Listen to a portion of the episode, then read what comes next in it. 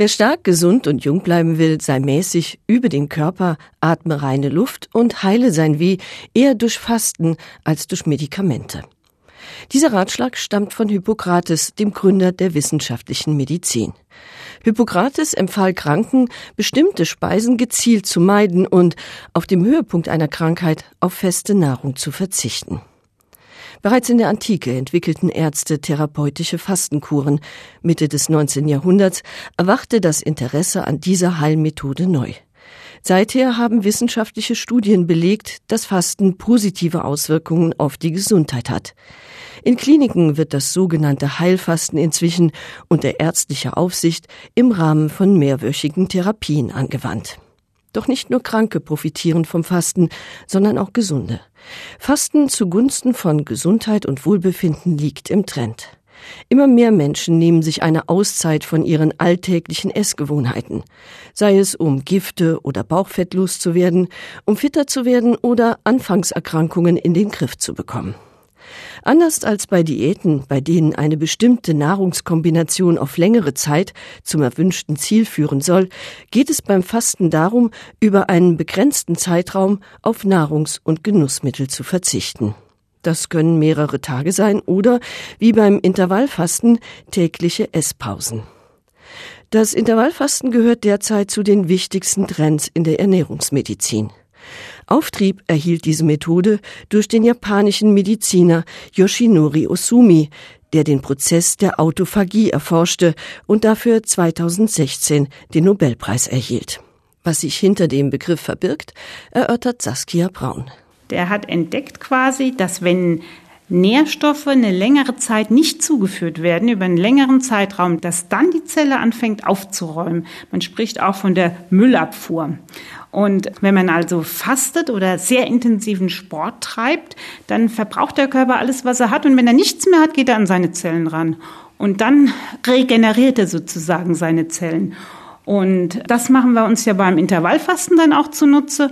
Das heißt, wenn man einen längeren Zeitraum, auch im Alltag einfach, zwölf oder noch besser sind natürlich 15 Stunden nichts isst, dann kann der Körper diese Reinigungsvorgänge vornehmen. Abgesehen vom Intervallfasten gibt es eine Vielzahl von Fastenkuren, bei denen die Fastenden in einem gewissen Umfang feste Nahrung zu sich nehmen dürfen. Zum Beispiel das Basenfasten, das säurebildende Lebensmittel ausschließt, das Fasten auf Obst- und Gemüsebasis oder die Meierdiät, bei der täglich drei altbackene Brötchen und ein halber Liter Milch erlaubt sind. Beim Suppen- oder Saftfasten hingegen wird nur flüssige Nahrung aufgenommen. Ob mit oder ohne feste Nahrung, beim Fasten geht es nicht darum, zu hungern, wie Saskia Braun erklärt. Fasten ist tatsächlich was vollständig anderes wie Hungern, insofern, dass wir bei Fasten, wenn wir es richtig praktizieren, keinen Hunger haben. Das heißt, der Körper ernährt sich von innen. Der Körper baut Depots auf im Laufe des Lebens und jeder von uns hat im Prinzip etwas, was er abgeben kann.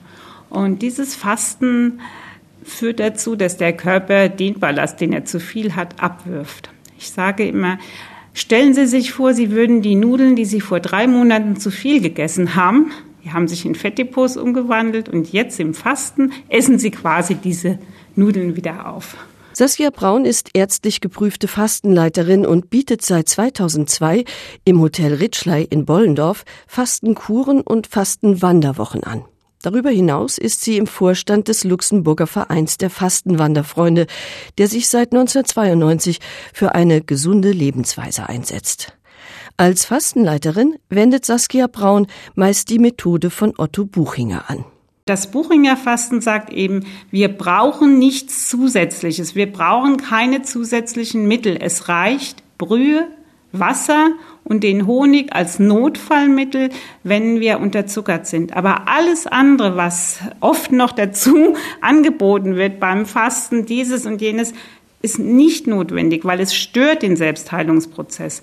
Und das ist das Wesentliche beim Buchinger Fasten, dass wir unsere Selbstheilungskräfte, dass alles in uns ist und dass wir gesund werden dadurch, dass wir Dinge weglassen und nicht noch ähm, Schwefel oder Globulis zu uns nehmen, sondern ausschließlich Wasser, Saft und Brühe. Der Körper zehrt in der einwöchigen Fastenzeit von seinen Vorräten. Wie wirkt sich das auf die Konstitution aus? Fühlt man sich dann nicht schlapp? Bei der Umstellung am Anfang kann das vorkommen, bis der Körper verstanden hat, dass er sich von innen ernährt, weil im Alltag ernähren wir uns von außen und der Körper versteht es auch und dann hat der Körper 24 Stunden noch einen Vorrat an Glukose in der Leber noch, die er aufbrauchen kann. Und wenn man nicht unterkalorisch gelebt hat die Tage vorher, ist das alles kein Problem, weil in den 24 Stunden versteht der Körper, dass er sich dann von innen ernähren kann. Und dann in dieser Umsteigephase, da kann es vorkommen, dass man schlapp oder müde oder ja, dass es einem nicht so geht. Und auch wenn man sehr viele Gifte abbaut, das heißt, wenn man stark entgiftet, kann es in der Fastenwoche auch zu erhöhter äh, Müdigkeit kommen. Das kommt von der Leber, denn die Leber ist ja beim Fasten das Organ, was nicht schläft, was am meisten arbeitet. Alle Verdauungsorgane sind zur Ruhe gelegt, nur die Leber, die muss eben Hochleistungsarbeit betreiben. Beim Fasten ist Bewegung sehr wichtig, da Bewegung den Kreislauf in Schwung hält. Fasten hat aber nicht nur Auswirkungen auf den Körper, sondern auch auf die Psyche, wie Saskia Braun erörtert. Man weiß ja mittlerweile, dass beim Fasten Tryptophan im Gehirn auch ausgeschüttet wird. Das ist die Aminosäure, die bekannt ist für das Serotonin. Da wird das Serotonin aufgebaut und jeder weiß, wenn er schwarze Schokolade isst, dass er dann Serotonin kriegt und Glücksgefühle. Und genau dieses Glücksgefühl entsteht, weil der Körper im Prinzip mehr Tryptophan bildet und daraus eben ähm, Serotonin synthetisiert. Und es wird dann frei und dadurch entsteht dieses Glücksgefühl.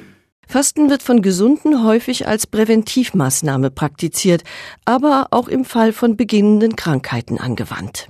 Das sind Leute, die vielleicht eine beginnende Arthrose oder ein beginnendes Rheuma haben und die können das über das Fasten abwenden aber auch nur, wenn sie nach dem Fasten ihren Lebensstil ändern. Und das ist ganz wichtig. Also nur durch Fasten kann keiner wirklich gesund werden. Danach muss auch was passieren.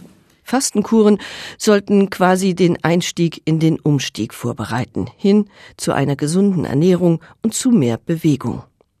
Fasten fördert die Gesundheit, es bedeutet aber auch einen harten Einschnitt. Deshalb sollte man es damit nicht übertreiben, wie Saskia Braun zum Abschluss der Sendung erklärt. Ich plädiere für einmal im Jahr richtig mit einer guten Vorbereitung und einer guten Nachbereitung und immer einer kleinen Änderung des Lebensstils.